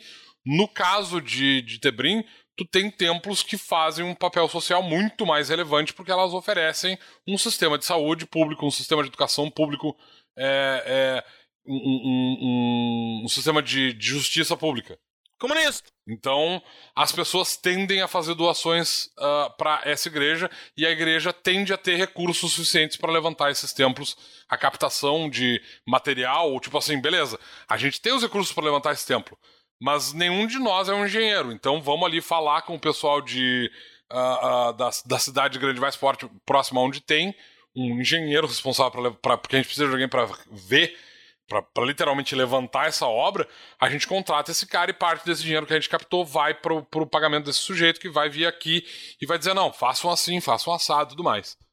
Então, basicamente é assim que acontece. Tipo, é a comunidade, a comunidade ela está envolvida em levantar esses prédios e fazer a manutenção e, e até mesmo trabalhar dentro do da parte, parte do tempo dentro desses, dessas instituições, né, sem receber um pagamento, porque é pro benefício das, das, da, da, do, dos templos. Então, da mesma maneira como no mundo real tu tem gente que vai para dentro de um templo, de uma igreja para orar, é mais comum que num, num, em Tebrim as pessoas tiram um dia da sua semana não necessariamente para irem rezar dentro de um templo, mas para ir auxiliado. Tipo, eu vou lá para ajudar a limpar o é, templo. Tra é, a, trabalhar a, de enfermeiro ali é, no hospital. a fazer uma obra que precisa ali e tudo mais. É, é, ajudar a organizar os livros. Exatamente. Então é isso que acontece. Assim. Essa é, digamos assim, a forma que tu vai para dentro de uma de um templo em Tebrim para entre aspas orar. É, é, esse tempo é gasto de maneira prática para fazer alguma coisa relevante de verdade, né? Uh, e, e, receber. É claro que em, tu não tá fazendo isso necessariamente de maneira gratuita. Porque, tipo, quando tu tá fazendo isso, não só tu sabe que tu vai receber esse benefício da igreja, desse templo, que vai oferecer esse trabalho para a tua comunidade, mas tem o fato de que tu sabe que dentro do cenário, assim como acontece no mundo real, tu acredita que existe um poder divino superior que vai te oferecer bênçãos e tu vai ser abençoado, tu vai receber uh, tua, as tuas. Uh, tu, tu vai ter menos teu, chance teu de, cantinho, de... O teu cantinho no céu.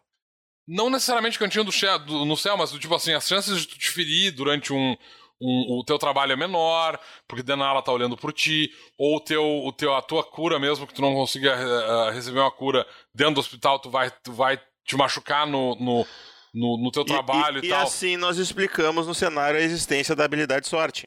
Não necessariamente sorte, mas tu pode ter uma intervenção divina né, que acontece dentro do cenário e que ela não é feita através de um sacerdote. Tipo, ah, eu tô aqui uh, num. É, é, eu sou um, um, um é, madeireiro, eu vim juntar madeira aqui e tal, e eu tô sozinho nessa área, uma madeira caiu em cima da minha perna, quebrou minha perna, ficou esmagada embaixo de uma árvore. Eu sou um, um, devoto de, de, de Denala, de Helenes eu, eu ajudo o templo, ajudei a construir o templo, talvez, ou eu faço a manutenção num templo de, de Helenes e tudo mais, nada impede que quando que, que é, a Helenes faça uma intervenção indireta, do tipo. A, um híbrido está passando por ali e ajuda. Ou, ou a própria, a própria a árvore que caiu em cima da tua perna, ela rola para fora da tua perna e, e, vem um animal selvagem e tal, tipo um, um, um alce ou uma, um, uma criatura da região, e ela literalmente se aproxima de ti para te dar auxílio, te dar uma montaria para te levar até a beira da cidade e tu receber o auxílio de cura e tudo mais.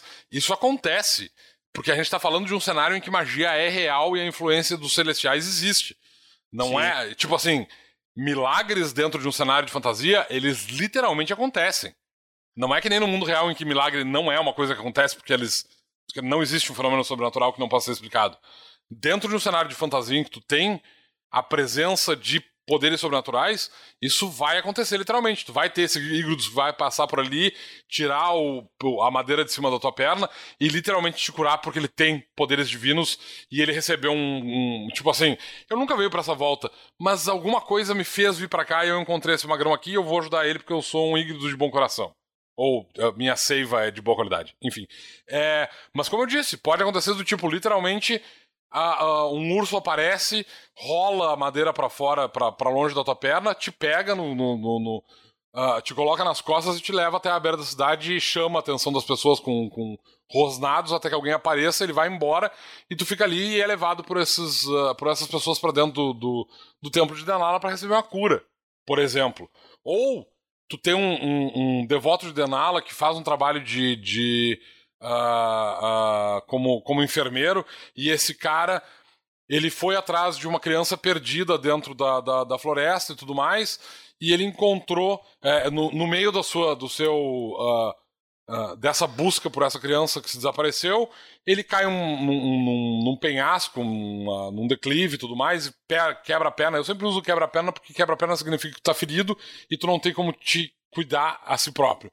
E nada impede que, literalmente, durante esse momento que tu tá ali, esse cara, que não é um sacerdote, mas ele faz uma prece para Denala, e Denala literalmente envia um Deva para fazer uma, uma cura, ou tipo assim, o cara cura de maneira, digamos assim, é, milagrosa, a perna desse cara se cura e ele consegue uh, voltar para a cidade ou seguir a sua, a sua busca por essa pessoa que se perdeu, alguma coisa desse tipo. Eu não vejo problema dessas intervenções divinas acontecerem. É, é interessante tu colocar isso numa, num, num cenário. Não, claro, não dá pra. Isso, isso tem que ser elemento de história, não é pro jogador sair abusando disso. Né? Claro, claro, claro. Mas, Mas assim, a... se um cara vem com uma história estapafúrdia dessas, do tipo assim, ah, eu lembro de uma vez em que eu cortei uma árvore, um, um grande carvalho caiu sobre a minha perna, e eu achei que eu ia morrer, e um, um urso imenso veio da floresta afastou o, o Carvalho e me trouxe até a beira da cidade, as pessoas, é verdade, eu lembro quando aquele urso trouxe pra cá e tudo mais. E isso se torna uma, uma história local, inclusive, sabe? Pode. Sim. É um elemento interessante para acontecer numa uma conversa de taverna e tudo mais. Pode ser interessante. Até. Uh, uh, até para ser o começo do teu. do, do, do, do, do da história do personagem, do tipo, Sim. isso aconteceu e por isso eu virei um sacerdote de ou por isso eu virei um druida, ou enfim. Ou por isso eu virei um druida, ou por isso eu virei um sacerdote de, de Helenes. Pode ter acontecido.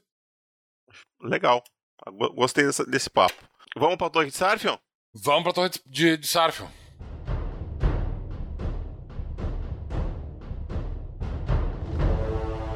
Torre de Sarfion.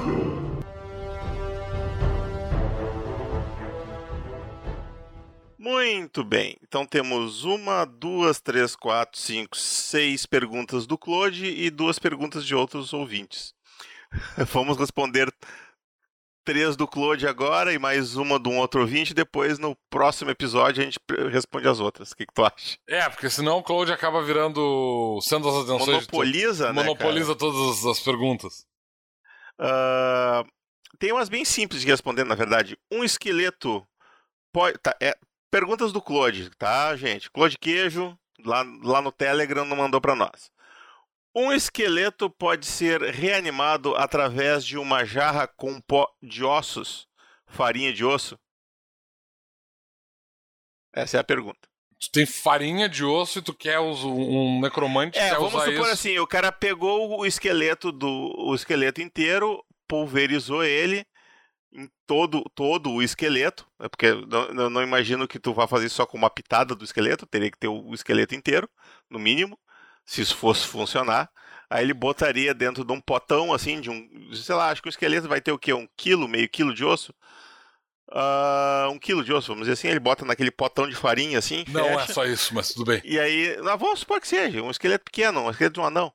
Aí. Deve ser mais pesado aquele... que o esqueleto de humano. É, provavelmente mais denso, né?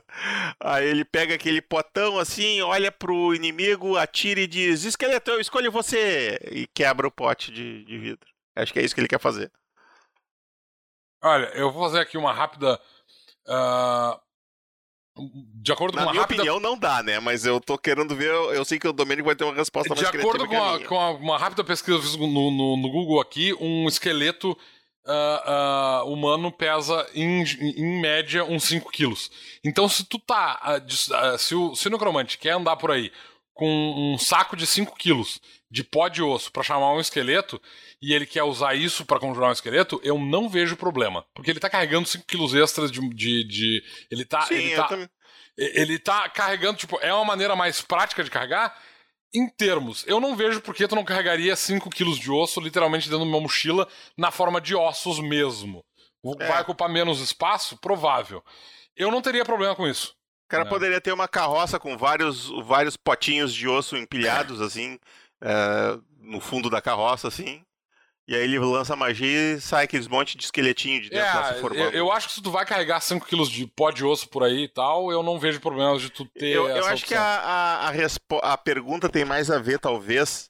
A, a pergunta talvez tenha mais a ver com o fato do esqueleto ter que estar intacto ou ele pode estar em pedaços e aí a magia junta os pedacinhos? É, essa eu, eu não tenho eu, uma. Eu, eu acho que não. Eu imagino assim, ó, se tem um esqueleto de um cara que morreu. Uh, por exemplo, e porque a perna dele foi esmagada por um búfalo e o cara ficou ali até a morte, uh, o Necronte está passando ali anos depois e vê aquele esqueleto no chão, ele levanta ele vai ter um esqueleto manco.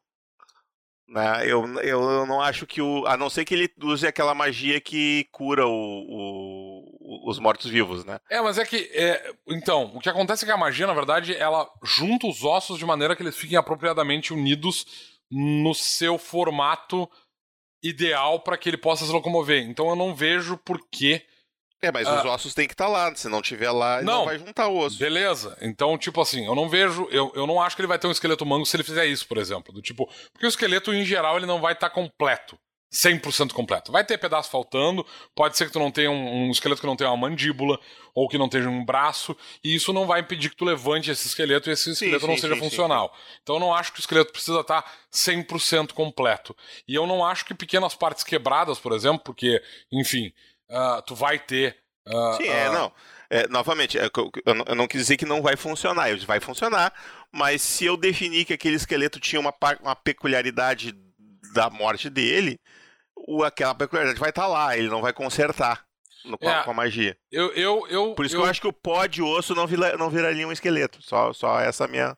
Porque é... estaria mais para um golem do que para um esqueleto. É, esse é o meu ponto. Eu acho que seria mais fácil tu fazer um, um um golem de osso com um pó de osso suficiente do que tu criar um esqueleto. Eu acho que pó é, de osso está... seria um golem de calcário.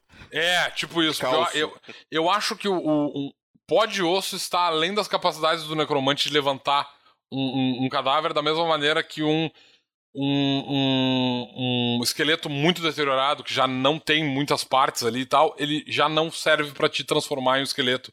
Porque ele, tipo, tu não pode pegar só um crânio E a partir desse crânio. Agora, se tu tiver vários esqueletos, de um crânio aqui, um fêmur ali, um outro fêmur aqui, tu pode juntar os pedaços necessários e levantar. É, eu acho que possível. isso a magia faz por si próprio. Tipo assim, tem uns três é. ou quatro esqueletos aqui. Nenhum deles está completo, mas eu uso a magia e tal, e eu consigo fazer um, talvez até dois esqueletos funcionais porque a magia vai permitir. Ah, eu, eu... eu... Eu, ia fazer o necromante juntar os ossinhos, o quebra-cabeça. É, eu não, eu, não, eu não faço isso. Eu, eu não me importo de. Eu não me importo do, do, da magia funcionar dessa maneira, porque, tipo assim. É, é, Se é... o cara tiver um sucesso crítico, eu deixo. Senão ele vai ter que juntar os pedacinhos porque, primeiro. Do meu ponto de vista, tipo assim, tu já tem que ter a matéria-prima, tu já tem que ter o esqueleto para animar. Então eu não vejo necessidade do cara ficar montando isso e tal, porque a magia já vai fazer isso naturalmente. Magicamente. É, é, que pra mim o cara tem que mirar a magia no, num determinado grupo de ossos, não é, pode jogar numa área. Eu não tenho esse problema. Eu acho que se o cara tocar então, uma magia. No mínimo, de... juntar tudo num bolinho e aí sim, aí ele lança a magia é. e dali daquele bolinho sai um esqueleto. Eu, eu acho que tu pode usar isso em combate de maneira eficiente, do tipo, eu tenho um, um um cadáver que acabou de morrer do meu inimigo e tal, eu posso transformar ele num zumbi. Dessa mesma lógica, eu também posso fazer uma magia numa pilha de, de ossos, e daquela pilha de ossos vai sair um esqueleto completo, que vai ter uns pedaços de raças diferentes, talvez, mas ele vai funcionar como um esqueleto normal. Eu não tenho esse problema. Mas pensando no assunto, assim e tal, agora, eu acho que, tipo, se eu cara... acho que no, no, capítulo esqueleto do Maleficaram vai ter, vamos ganhar algum, alguns parágrafos sobre isso. É, eu, eu acho que pó de osso tá além do que a capacidade da magia de levantar mortos-vivos é, permite. Mesmo tu pode, tipo assim, se tu tá pronto para carregar 5 kg de pó de osso na tua mochila, tu tá preparado para carregar um esqueleto completo dentro da mochila. Que ele vai ocupar exatamente o mesmo peso ele vai ser um pouco mais complicado de carregar, mas basicamente se tu organizar ele, ele vai entrar numa mochila da mesma maneira. Então tu pega essa mochila, joga no chão, lança magia em cima dela e a, a, o resultado vai ser o mesmo. Então não, eu diria que o resultado menos, vai ser uma mochila rasgada. O meu, no meu, uh, uh, no meu numa mesa minha, se um jogador viesse com essa proposta do tipo, eu posso carregar pó de osso, que eu peguei um esqueleto e eu moí ele até ele virar osso para mim poder carregar ele dentro da mochila, eu vou dizer não. Tu acabou de tornar o, o esqueleto é inútil para ser levantado. Inclusive, essa é uma maneira bastante prática de tu evitar que um corpo seja reanimado. É, tu eu... tritura ele até ele virar é. É, é carne moída e, e pó de osso. Uh, eu, eu tô com a impressão que o Claude tá querendo jogar de necromante ou tá jogando de necromante. E talvez, inclusive, na mesa do, do Nitsua, não sei. Talvez ele esteja querendo dar trabalho pro mestre. Uh, a próxima pergunta dele é: conjurar objeto pode ser usado para conjurar uma ossada de um esqueleto, uma vez que ossos são apenas objetos inanimados? Mas se porventura for criado um item tipo o caixão dos vários ossos, que cria um conjunto de ossos por ser algo criado e nunca ter pertencido a uma criatura viva, não é possível usar Despertar dos Mortos Exatamente. vivos sobre este esqueleto artificial. Uh, o objeto pode ser, ser, dito, ser dito por ossadas feitos por uma pedra filosofal? A resposta para quase todas as perguntas é não. Tipo, teoricamente tu pode conjurar ossos, com magias de conjuração ou com itens de conjuração, mas como o próprio Cláudio observa, tipo assim, essas ossadas nunca fizeram parte de um ser vivo, elas foram conjuradas magicamente. Então elas não são afetadas por Tá, mas se eu pegar um crânio, um crânio de que, que tá ali no cemitério, cavei e peguei o, um esqueleto inteiro ali, peguei aquele crâniozinho ali, aquele esqueletinho ali. Esse, esse esqueleto é um objeto? Esse esqueleto é um objeto. Então, se eu marcar ele com. Eu sou um rúnico, eu marcar ele com a minha runa. Cada, cada na verdade, eu teria que marcar todos os ossos, né? Uh, eu, essa é a minha opinião. Não daria para te fazer uma runa que conjurasse toda a ossada. Tu teria que uh, conjurar. Uh, eu não sei se tu pode conjurar mais de um objeto por vez, eu não lembro como é que é a magia, acho que não, né? Só pode conjurar um objeto. Tu conjura um objeto de cada vez. É, tu poderia, seria tipo o Homem de Ferro, tu conjurar a máscara, depois o, as, os fêmur, depois as costelas, ia gastar ba bastante mana. E bastante tempo também, né? E bastante tempo. É, Quando eu... terminar de montar o teu quebra-cabeça 3D, acabou o combate. Eu acho que tu pode fazer isso se tu tiver um esqueleto de uma criatura que morreu e tu, e, e, tu, e tu usar conjurar objetos em cima desse esqueleto, osso por osso, são 206 ossos no corpo humano, tu pode. Claro, tu pode deixar alguns ossos menores de fora, porque eles não vão ser importantes, tipo os ossos internos, talvez a mandíbula do, do, do bicho, enfim. Uh, não mas, precisa de todas as costelas, afinal de contas. Exato, mas tu certamente vai precisar da maior parte da ossada, digamos que tu vai precisar de uns 150 ossos, certamente. O que significa que tu vai ter que conjurar isso 150 vezes. Ou seja, é, não é, vale a pena. 1.500 pontos de, de, mana não vai dar certo. É, e tipo assim, se tu estiver fazendo, como ele, como, de novo, para reforçar, se tu estiver conjurando isso com um item de conjuração, do tipo, eu tenho o, o, caixão dos muitos ossos e tal, em que eu abro esse caixão e lá dentro sempre vai ter uma ossada porque eu coloquei um, um esqueleto uh, originalmente ah, de uma mas criatura. Tem, tem, eu, eu resolvi o problema dele. Tem uma maneira de fazer. Tu pega a ossada, bota dentro de uma caixa e marca a caixa com a tua runa e conjura a caixa. Não, porque tu vai conjurar a caixa, tu não vai, tu vai conjurar a caixa vazia. Tu não conjura o que tá dentro da caixa. Não? Por quê? Não diz isso na magia. Porque é um objeto.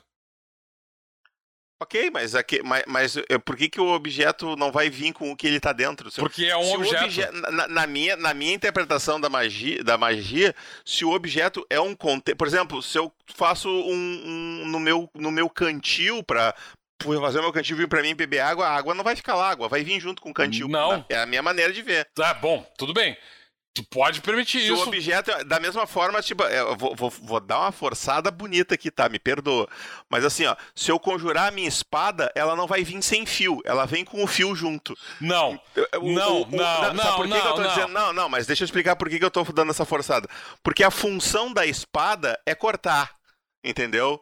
É, a função do objeto é esse. A função do container é conter coisas. Eu não vejo sentido tu conjurar o container se não e ele Mas não vir com as coisas que não é uma dentro, questão de forma e função velho é uma forma de tipo o que é um objeto é definir o que é um objeto o que é um objeto tipo assim uma, um caixão, ele é formado de várias partes. Tá, então, eu, quando eu, tu é, conjurar, essa, não, é tu não vai conjurar só a tampa do caixão, por exemplo. Tu vai é, conjurar é, o caixão como um todo. o problema é que eu sempre uso essa, essa magia do jeito que ela não está escrita no livro. Esse é o problema, eu acabei de lembrar disso.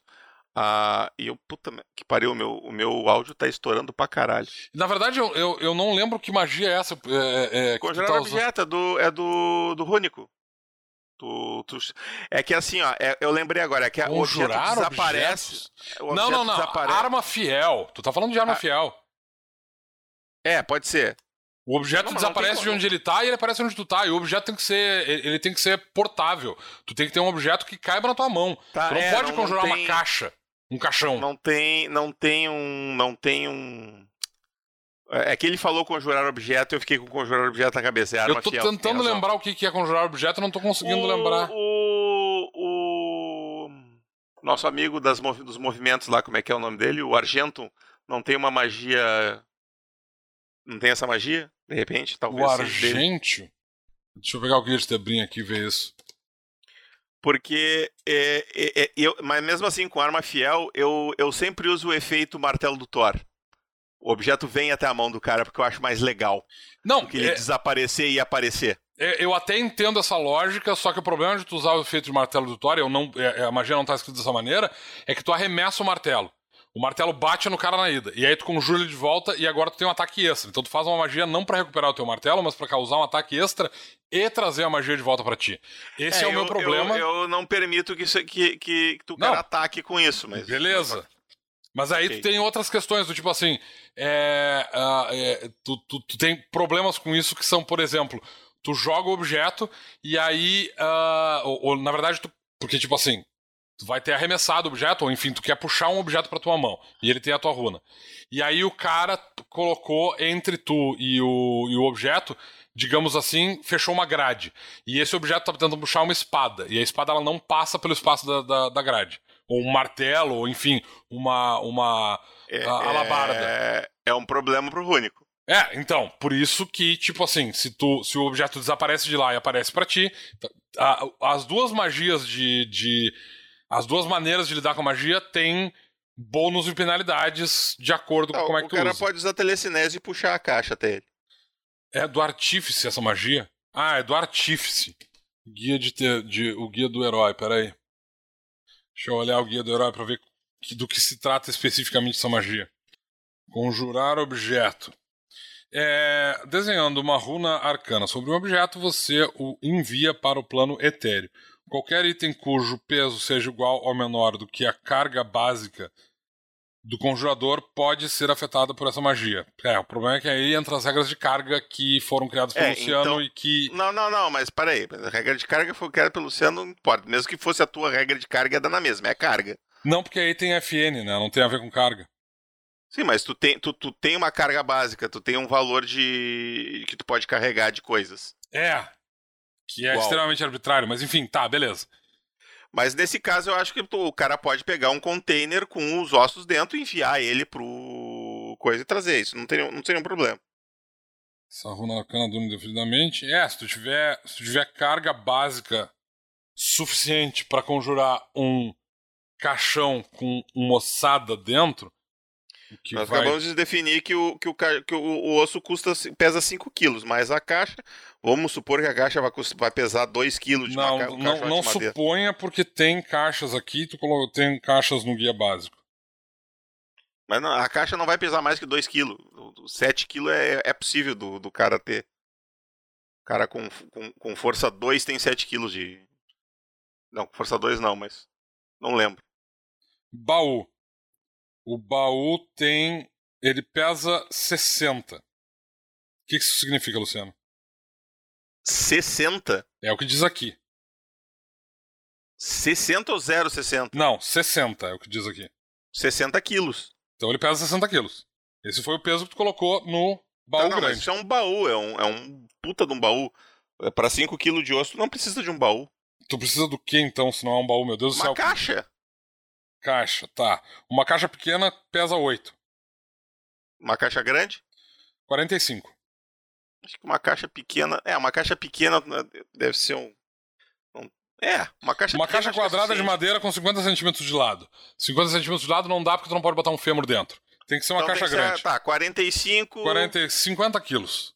50 quilos. É, 50 quilos já fode com a carga, com a carga básica. Cadê a do- carga da- básica? Não, carga básica é, é 15, 20 quilos. Não, com certeza não dá. Eu não, não lembro onde é que fica a parte de carga nesse livro, cara. Bota dentro de um saco, porra. e manda o saco pro, pro planetário. É.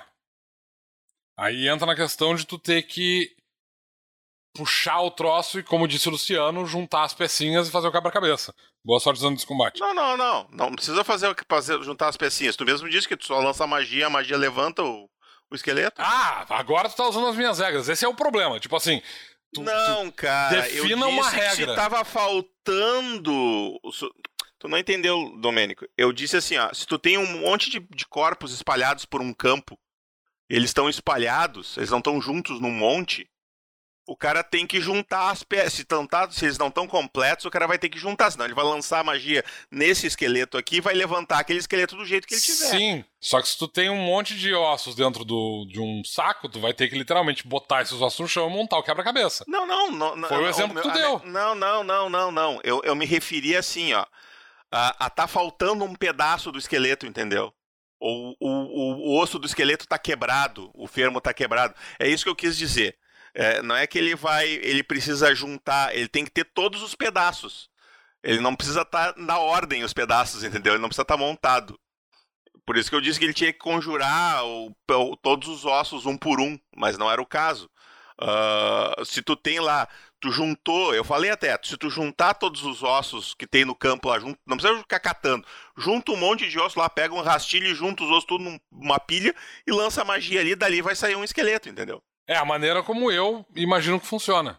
É que eu tava, eu tinha imaginado tu falar assim, ó, tem aquele campo assim de, de 20 metros de por 20 metros com um monte de corpo espalhado, de pedaço de corpo espalhado e tu lançaria a magia por em área e aí ia virar tipo Cavaleiro do Zodíaco, sabe? O esqueletinho ia vir uns pedaços se juntar assim no, no, no meio e fazer a magia. Eu acho que as- os pedaços têm que estar no mesmo lugar e tu tem que lançar magia sobre todos os pedaços. É, bom, é, É, era essa foi isso que eu quis dizer. Pra mim não vai fazer muita diferença essas duas lógicas, porque, tipo assim, se os ossos estão ali, os ossos estão ali, pra mim não faz muita diferença. Do tipo, beleza. Quer dizer que, tipo, O cara joga o. O, o cara gasta o turno dele jogando uh, os ossos no chão, ou tipo, jogando a mochila ali e tal. E aí no próximo turno um Goblin passa correndo, pega um osso sai correndo. Tu não pode mais conjurar aquele. aquele não, tu pode colossado. conjurar, só ele vai conjurar sem aquele osso. Ele vai estar tá faltando aquele osso que o Goblin pegou e saiu correndo. Mas eu, aí, tu não tem mais um, mas aí tu não tem mais um esqueleto completo. Mas, Domênico, tu não prestou atenção no que eu falei antes. Eu ainda disse, volta lá depois no áudio e escuta o que eu falei. Não. Eu falei assim: não é que tu não consiga lançar a magia. Tu consegue. O esqueleto levanta e ele tá lá. Se o osso que o bicho levou foi o fêmur, esse esqueleto não vai ter uma perna. Se ele levou é. a bacia, não tem Se ele levou a bacia, fudeu. Vai ser um esqueleto só do torso para cima, que vai sair se arrastando tipo T-1000 no chão. Beleza. É, é, é pra é, mim, é... assim, se levar sem, sem, se, se, levar sem o crânio, se ele levou o crânio, esse esqueleto não vai morder. Ou se levou a mandíbula só, o esqueleto não vai morder, entendeu? Não vai dar cabeçada porque ele não vai ter uma cabeça. É, é, eu acho, eu acho toda uma mecânica muito convulsa. Eu acho que é possível fazer isso, de, de usar conjurar objetos é, e, e uh, conjurar um objeto, mas é da minha, do meu ponto de vista, você está conjurando um objeto que é um container, tu, tu conjura o objeto e o, o, o que tiver dentro desse objeto não vai vir junto.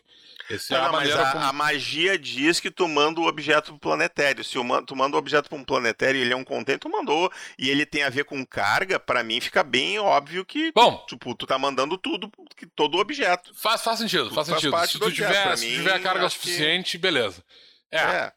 vou, dar, vou darei o Não dá pro cara conjurar um exército de esqueleto, né? A não ser que o cara seja muito forte. Mas dá pro cara conjurar um, um, um ou dois esqueletinhos ali, ele consegue.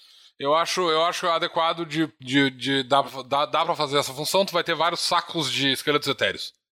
Não use caixas, caixas, de acordo com o Luciano, pesam muito. É, eu, eu essas caixas eu, eu procurei todos esses pesos aí eu pesquisei eles, então é, é, eu acredito que por mais que pareça muito, é desse peso mesmo. Essas coisas são pesadas. São feitas de madeira, né? Não é de, não é de compensado nem MDF, é madeira. Bom, tem que levar isso em consideração. É, eu, eu não sei, eu definitivamente tenho baús em casa que não pesam 45 quilos nem a pau. Mas. É, não, é que, é que, é que eu peguei o baú, é para ser um baú grandão mesmo, né? Um baú, baú, baú, baú. Não é um, só um baúzinho. É, bom, eu não vou entrar nos pormenores com relação a isso. Enfim, eu, meus, o baú que eu tenho aqui, apesar de ele ser literalmente do meu tamanho, ele servia até de caixão se eu precisar. Uh, ele não é reforçado com ferro, então eu não vou dizer que ele é um baú que serve para ser trancado. Considerando isso, como ele não tem rebites de metal para reforçar os cantos, eu não vou dizer que esse baú seria um baú adequado, mas enfim. É, e tem que ver a madeira também e tal. A última pergunta do Claude aqui, de hoje, né? É. A habilidade alma sombria que permitia o necromante voltar à vida depois de sofrer algumas penalidades, ela tem chance de voltar futuramente em outros suplementos ou é uma habilidade muito roubada? É uma habilidade roubada pra caralho. Eu cheguei a fazer uma revisão dela e tal para tentar dar um debuff nela e ela funcionar, mas não dá. Ela é roubada demais. Não vai voltar, não. É, isso aí. E agora vamos para responder uma pergunta da Leona. Por algumas coincidências de destino, tem a ver com morte também. Qual a visão dos faunos sobre a morte? Como eles lidam com morte, espíritos, xamanismo e necromancia? Essa é uma boa pergunta. É, a maior parte da cultura dos, dos, uh, dos faunos ela foi baseada nos grupos uh, uh, originários da América do Sul, né, os, os indígenas da América do Sul antes da chegada dos, dos, dos colonizadores aqui. Uh, então, eu não sei responder isso com a maior eficiência do mundo, porque eu teria que, teoricamente, dar uma olhada nessa parte, pesquisar sobre ritos de passagem dos povos. É, se eu fosse desenvolver esse, esse tópico, eu procuraria a maneira como os povos originários daqui, da região, lidam com essas questões. É, em geral, se eu for, se eu tiver que fazer isso on the fly, ou seja, durante uma sessão de jogo em que alguém está preocupado com essa questão, eu diria que muito provavelmente eles vão ter ritos funerários que vão ser semelhantes aos ritos funerários, é, provavelmente dos, dos uh, índios da América do Norte, dos povos originários da América do Norte. É, tem, ritos... tem um, é uma cultura xamânica, ela, é, ela muda um pouco, mas ela tende a seguir o mesmo princípio, né? São uma coisa mais espiritual. Daqui a pouco vai ter uma coisa com o espírito de animais que vem buscar é. a alma. Vai muito provavelmente envolver cremação. Eu sempre acho que cremação é um, é um método extinto, embora já tenham me dito que é mais instintivo enterrar do que, do que queimar, porque queimar consome muita madeira. Queimar um corpo consome madeira pra caralho. Mas, enfim, vai ter algum, alguma coisa espiritual ali de, de ah, vamos ah, atravessar o outro mundo. E, enfim, é um, não vai diferir muito do que a gente vê em filme de índio americano. Né? Vai ter. É, é interessante pesquisar para ter essa, esse toque mais sutil de, de cenário, né? Porque tu vai ver, um, de repente, um detalhezinho que, que, que os, os, os, nossos nativos americanos aqui faziam, que é, pode ser diferente dos da América do Norte. Mas é, é, é legal dessa fase abstrata, inclusive acho que vou fazer isso, que eu fiquei curioso agora. É, eu, eu, eu diria que, tipo assim, os Fanos têm uma, uma, uma cultura que é, tem a musicalidade é muito relevante, então eu acho que provavelmente o rito funerário uhum. teria muito a ver com algum tipo de. de Bebeu morto, com certeza. É, é, de festejo que lide com, com uh, danças e, e, fazer, e cantas. E pinturas, can, né? As pinturas corporais funerárias. Também. Certamente uh, envolvendo pinturas corporais, não só nos envolvidos no. no Como no, no próprio corpo, isso. No evento né, no, nesse, nesse ritual funerário, mas também no próprio corpo, para que ele tivesse uma passagem mais tranquila. E provavelmente o xamã uh, chama, uh, ele conjuraria espíritos de animais para auxiliar, para proteger esse espírito na sua passagem para outro mundo. Então provavelmente haveriam totens ao redor do lugar. E eu acredito que é mais provável, sim, Uh, eu, como eu disse, eu não sei como é são os ritos funerários daqui da América do Sul, eu realmente não, não, não sei. Eu acredito que eles, uh, se eu fosse usar os ritos, eu seria uh, para, usaria os ritos semelhantes aos ritos funerários da América do Norte, em que tu tem literalmente cemitérios indígenas, tu tem áreas onde tu vai enterrar os teus mortos, geralmente com uma pilha de pedra em cima, ou mais provavelmente, considerando os, os as, a, a, a cultura dos, dos faunos, muito provavelmente envolveria uh, enterrar esses. Porque no caso dos, dos faunos, eles também tão, são muito ligados às áreas selvagens, então provavelmente tu enterraria próximo de uma árvore que fosse importante pro, pro, pro grupo, ou talvez tivesse uma, uma área em que as árvores são reservadas com este fim, que é enterrar uh, uma região que não tem árvores frutíferas, por exemplo, né? Uh, tu usaria essa área específica que fica perto da aldeia para enterrar os teus mortos e tal. E é lá que tu vai fazer a comunhão com os teus mortos, onde os druidas uh, e os xamãs provavelmente passam um tempo do seu dia meditando. Seria nessa, nessa região.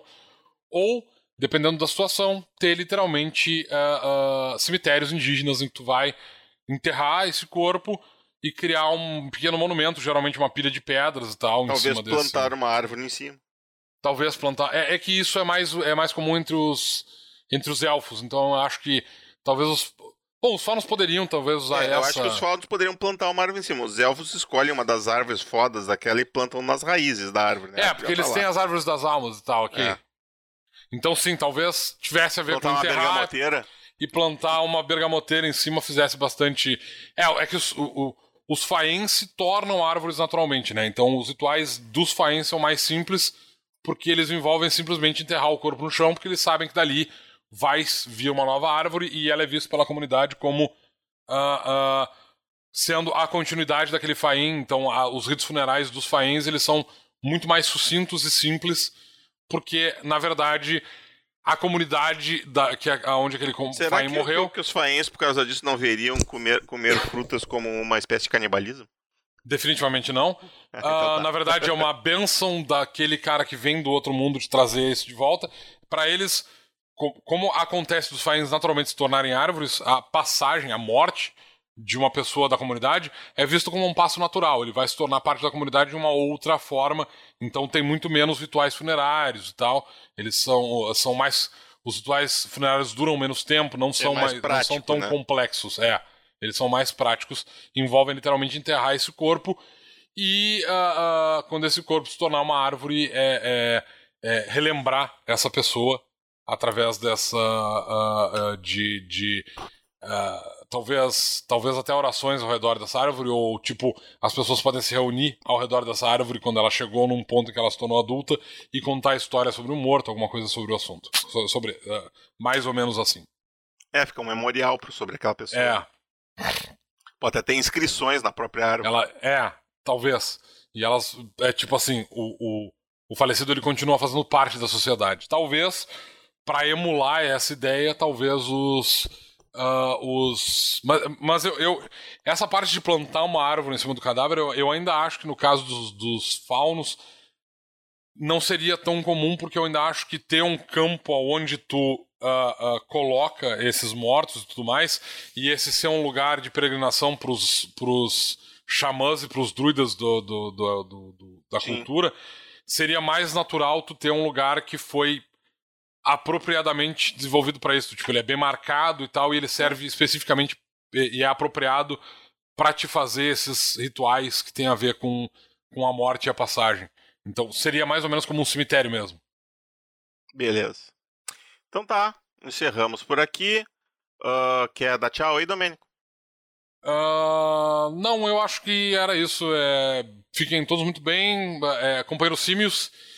É, Sintam-se abençoados por, por, por todas as divindades de Might Blade, já que a gente e falou sobre elas. se faltar dinheiro para sua obra, lembre-se, é só ir atrás do Ciblon. Então é isso, amigos. Ficamos por aqui. Como eu digo sempre, eu e o Domênico somos os portadores da Might Blade, mas nós carregamos ela para vocês.